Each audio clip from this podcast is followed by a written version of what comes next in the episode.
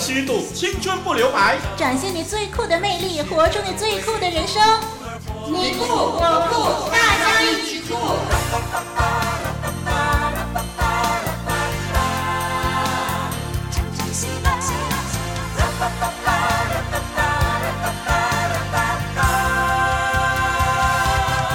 是大家一起酷的时间，我是很酷的丽文。哎，我是比丽文更酷的小杨。哦，有点臭美的小杨呢，今天呢再次跟丽文一块儿给您跑这节目。哎呀，大家赶快准备一把伞啊，以免让口水多过茶的丽文给淹死了。哦，这小杨呢，今天拼命的讽刺我，哎，是我欠你的钱忘了还吗？哎呀，钱是没欠，不过想还的话也是欢迎哦。哦，真让小杨真给气死了。哎呀，没事没事啊，节目。一开场，大家轻松一下嘛。好，嗯，那就介绍一下今天节目中有哪些栏目吧。哎。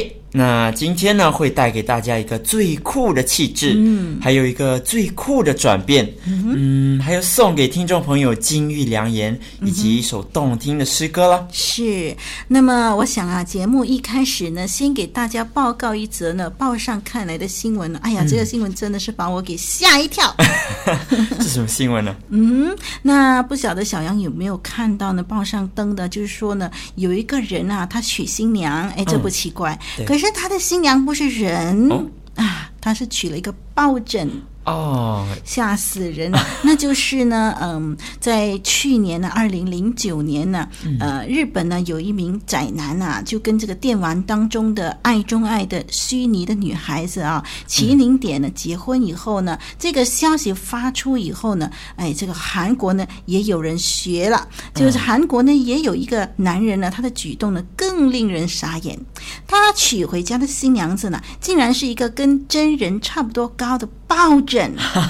啊，这个韩国男士呢，他的名字呢叫李真奎，他今年是二十八岁，住在日本。虽然他是韩国人啊，嗯、那他平常呢最大的爱好啊就是打电玩啦、看漫画啦。哎，自从呢他看了这个日本动画的《魔法少女奈叶》以后呢，他就疯狂的爱上了书中的女主角奈叶，所以呢他就特别订购了一个跟真人大小差不多、印有奈叶形象的抱枕。呃，这个也无可厚非啦。可是呢，有了这个以后啊，他就把这个抱枕当真人哦，他立刻呢就陷入一个呃热烈的狂恋里头。嗯、那不单带这个奈叶抱枕呢到外边去吃晚餐。看电影，还一起去游乐园坐这个旋转的木马、太空梭，甚至呢还很贴心的为这个抱枕呢准备喜欢的食物跟饮料。哎呦！然后呢，呃，在一个交往了一阵子以后啊，这一个男士李真奎呢，啊，最后就决定呢跟这个抱枕共度未来。他就在东京呢举办了一场很浪漫的婚礼。然后他自己呢，穿上了一个很正式的西装，他的新娘子那个抱枕呢、啊，也穿上了这个漂亮的白色婚纱，嗯、还有更离谱的就是有一位所谓的神父竟然愿意帮他主持这个婚礼 啊，然后他的亲友呢也愿意出席这个婚礼。就在亲友的见证之下，他俩就结为夫妻。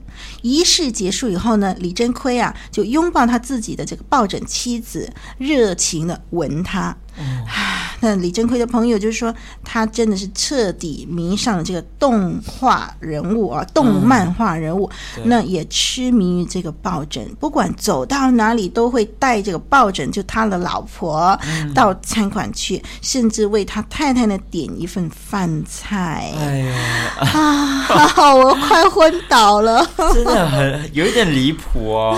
好，怎么办呢？有有这样的爱情哦？对呀、啊，我就看了，我就我听，我就觉得，哎呀，这样的爱情到底有什么意义吗？嗯，不过是一种呃自己精神上的慰藉而已啊。像他们两个人，嗯，那另外一半。不是人哦，只是一样事情。嗯嗯、那呃，只是一样物件呢，没有思想，也没有感情，嗯、那更不能够与你交流分享一切。那这样到底有什么益处呢？嗯，所以啊、呃，我觉得说哈，现代的人呢，为什么会有这么奇怪的心态啊？我想一想，对我觉得说，追根究底，就是说，现在的人很怕受伤。嗯，很怕失败，那么呃，在这个电玩里头呢，交朋友，交那种虚拟人物啊，那么跟他们这些所谓的虚拟人物相处很有安全感。哎。啊，因为因为对方呢是虚拟人物，不是真人，嗯嗯、他不会给你带来伤害，他不会给你唱反调，所以你在一个虚拟世界里面呢，你你可以很自我的活着，因为对方都会赞同你啊，嗯，那你就会觉得说哇很有安全感，活得很开心，然后可以跟对方呃相处很很好很好，关系不会破裂。嗯、可是哦。这种的相处呢，给自己带来一个很大的坏处，嗯、就是说，因为我们缺少了跟人之间的互动，呃，跟人之间彼此互补。啊，彼此互相提醒、互相鼓励，这种一起成长的空间我们没有了。哎，我们跟这些虚拟人物在一起的时候，他他一定赞同你任何的意见，嗯、所以你自己一直关在一个自我的象牙塔里面，哎、然后你一直觉得说哦，这样是对的，然后你的人生啊，接接下来的这种的日子呢，这种成长的空间是没有的。嗯嗯、呃，很可怕。我觉得如果人这样继续发展下去，人与人之间不需要交往了。每天对着这个假的东西啊，这样的生活，人会变得这个性格会曲扭，然后就是越来越不正常了。嗯，对，真的是很离奇哦。嗯，那听众朋友，你又有什么看法呢？那欢迎呢，你来信和我们一起分享你的意见哦。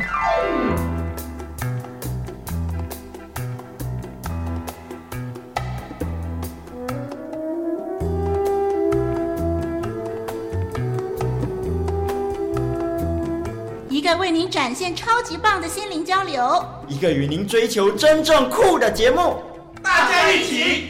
酷。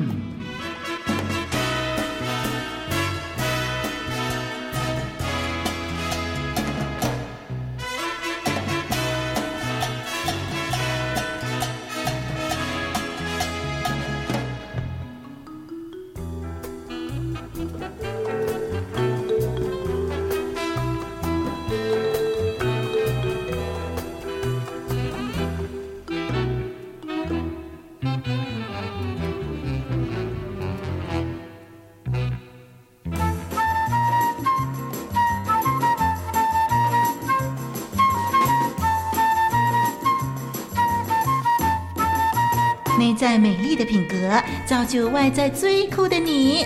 最酷的气质，最酷的你。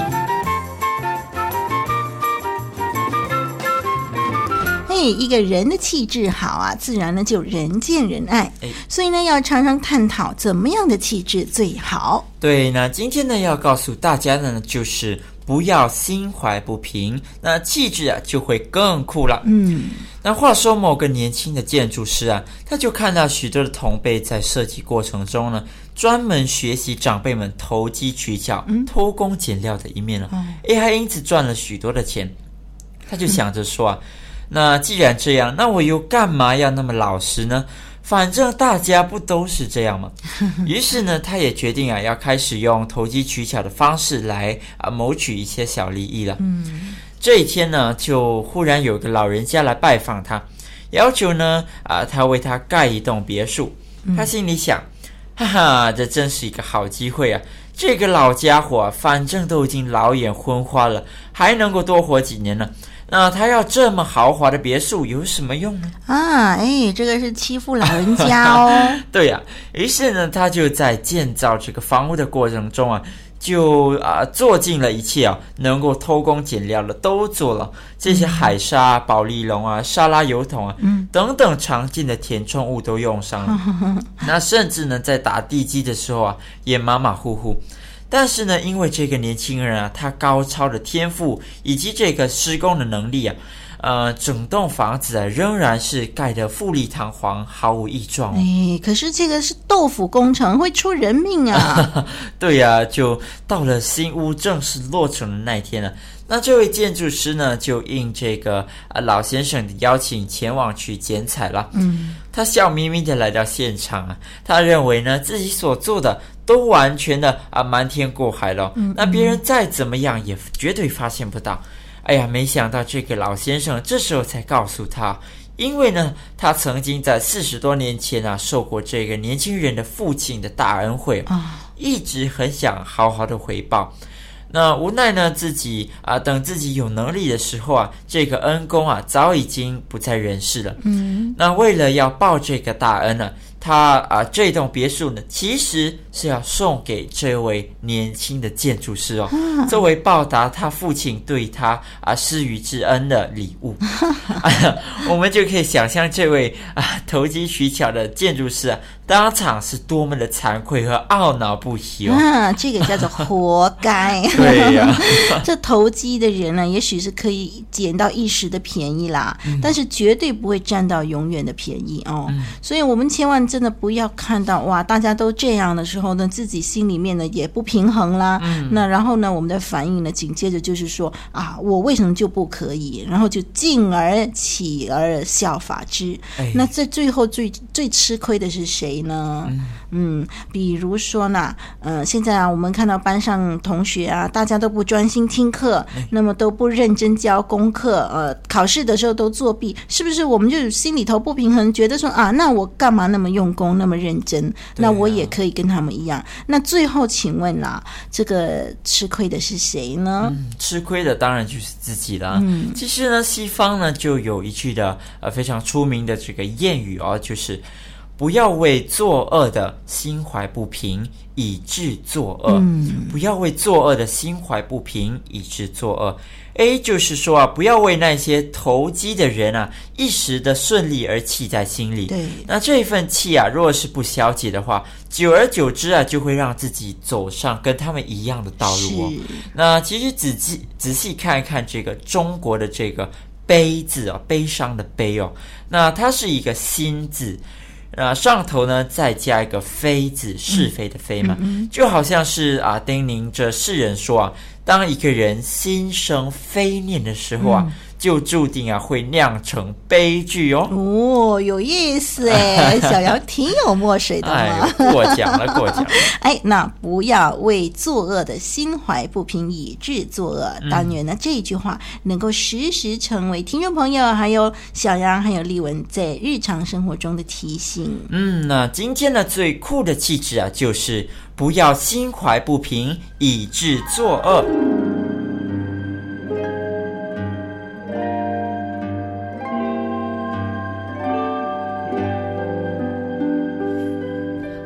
哇，他今天好酷哦，太迷人了！旁边那女生真是酷毙啦！原来这就是酷，你也可以很酷。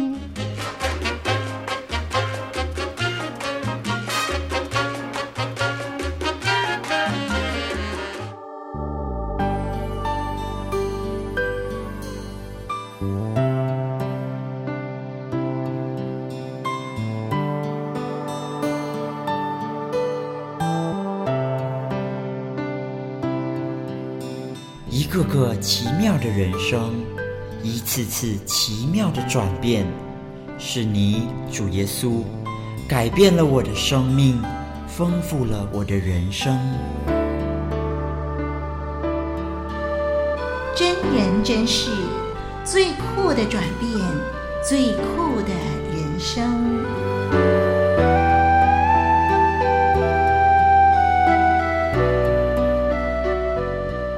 啊，进入这个最酷的转变啊！从今天开始呢，连续三集呢，我们要特别为听众朋友选了这个很有名的牧师黎正满牧师，他脱胎换骨的真实故事来跟大家分享。这是黎正满牧师脱胎换骨的见证。那黎正满牧师啊，他自小呢就在这个贫民窟中长大。其中呢，一个哥哥啊，就是啊几十个人追随卖命的黑帮老大。那这个满床的钞票啊，然后啊，在家里等候分销的这个白粉啊，那屋前屋后的鸦片啊、红丸啊、白粉的交易啊，对这个黎正满牧师啊，就是阿满来说呢，早已经是司空见惯了。那流连在桌球室啊、亡命飞车啊。参加这个狂欢舞会，乱搞男女的关系啊，更是阿满日常生活中的一部分哦。阿满呢，他那时候啊，可以驾着偷来的电单车啊，白天在闹市中穿梭。那看上了哪一个路人的手提袋啊，就一阵风似的从后边冲上去，把猎物手到拿来。那偶尔呢，有这个警车追捕呢，阿满呢就踏进油门，然后把警车甩在老远。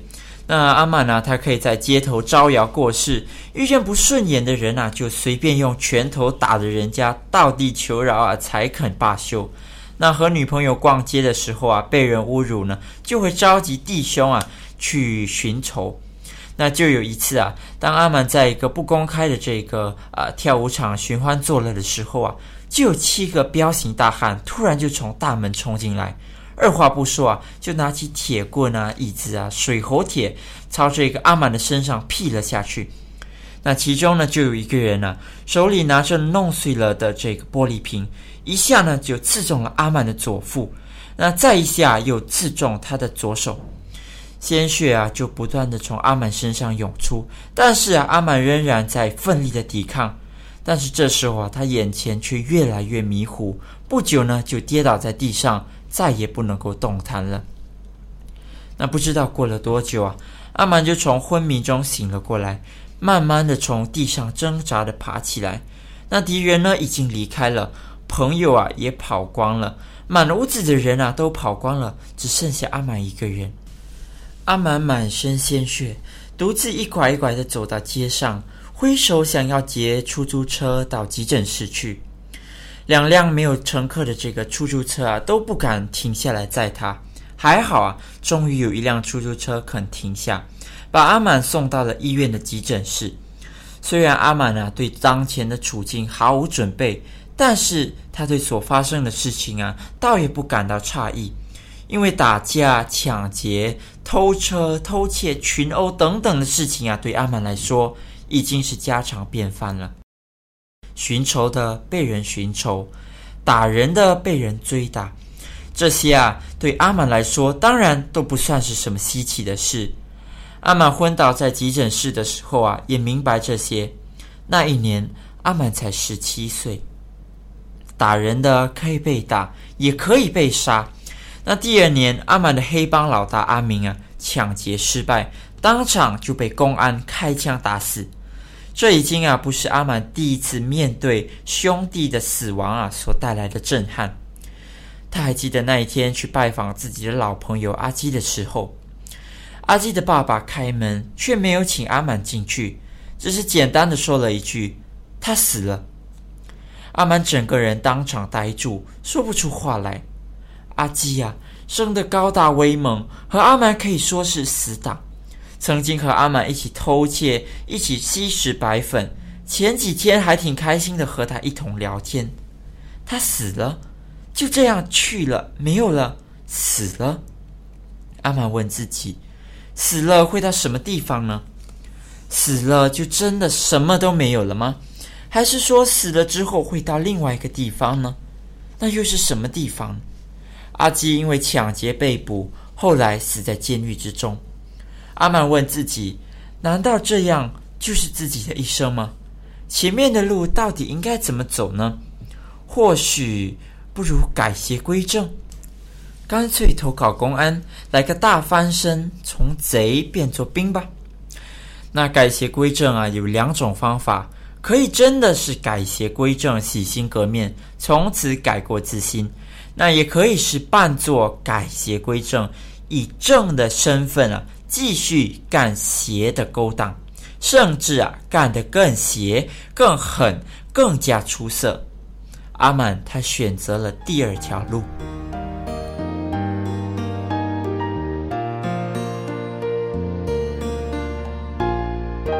真人真事。最酷的转变，最酷的人生。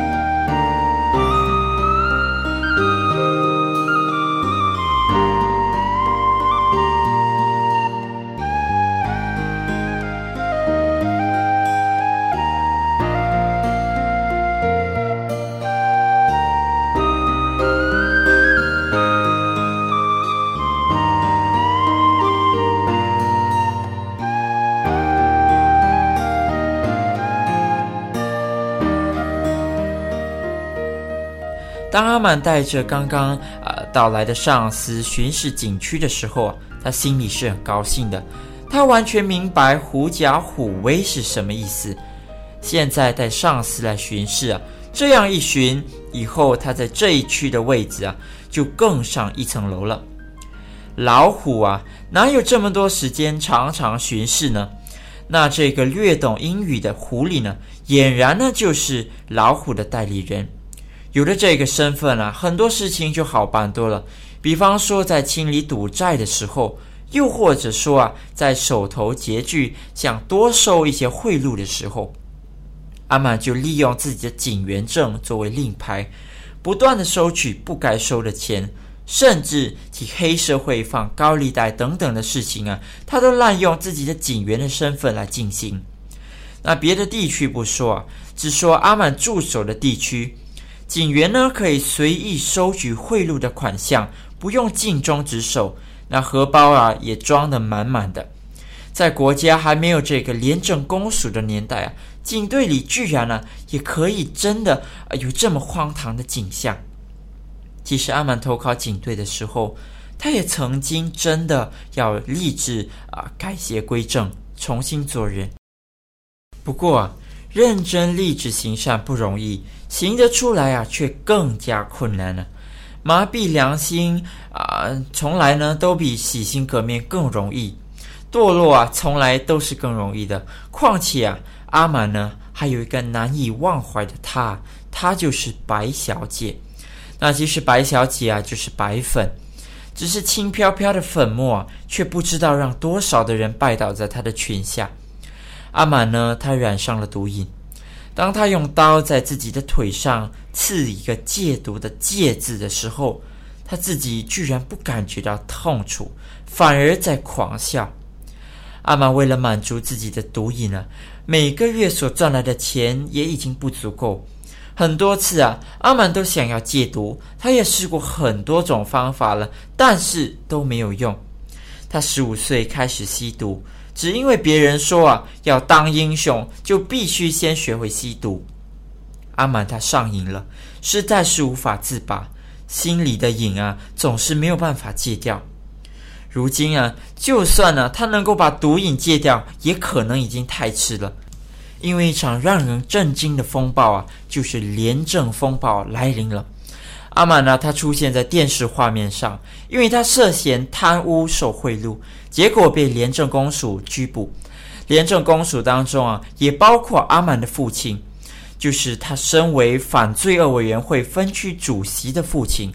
阿满觉得自己根本没有面目去面对亲人了，他现在是孤单的，他有妻子和一个刚刚出生五个月的儿子，但是他并不懂得珍惜，他根本就不配去做别人的丈夫和父亲，他只配去一个地方。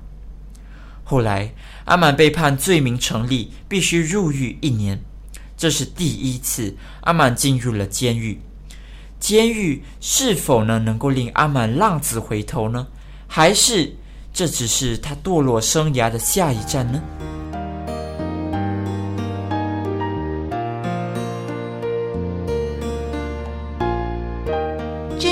真是，最酷的转变，最酷的。人生。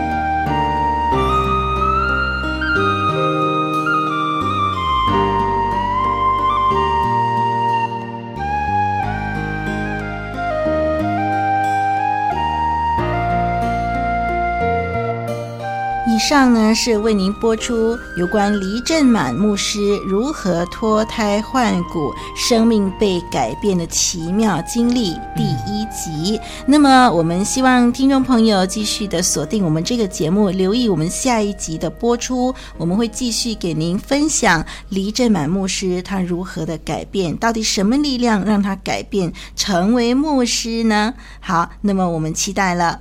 接下来，我们要请小杨给我们分享他的金玉良言了。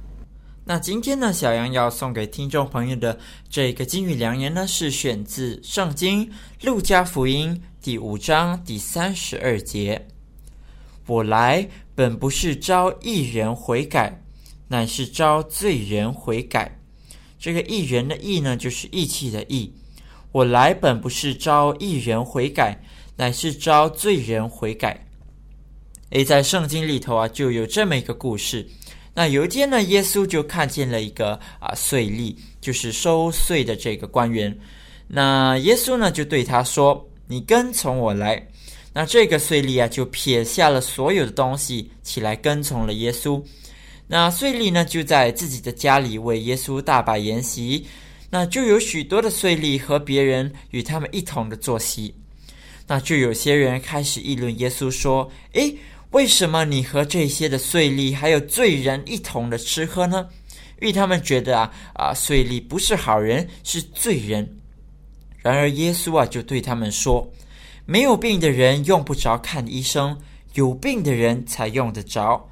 我来本不是招义人悔改，乃是招罪人悔改。”诶，这个义人呢，指的就是没有罪的人，而这个罪人啊，当然就是指有犯罪、有犯错的人了。那耶稣说的非常明确哦，他来到这个世界上啊，是为了你和我，那是为了我们这些犯过错的罪人。当然呢，最后当他被钉在十字架上啊，也就是呢，为了你和我。诶，听众朋友，你可曾知道吗？有那么一位爱你的耶稣，并且非常愿意接纳你，无论你是怎样的人。听众朋友，你可曾知道吗？主耶稣他爱你。又是到了收听诗歌的时间，这是盛小梅所给我们带来的《打开黑暗的角落》。歌词这么说：有时劳苦和重担压着你的心头，叫你每一步都沉重。当你伤心的泪水流不停的时候，你要相信主都知透，将面目完全卸下，敞开心灵深处最真的你，打开心里最黑暗的角落，让耶稣照亮，使你得自由。就算你有诉不尽的痛，耶稣是你安慰，他医治所有伤痛，耶稣陪你走。在他没有医不好的伤口，打开心里最黑暗的角落，让耶稣照亮，使你得自由。就算你有诉不尽的痛，耶稣是你安慰，他医治所有伤痛。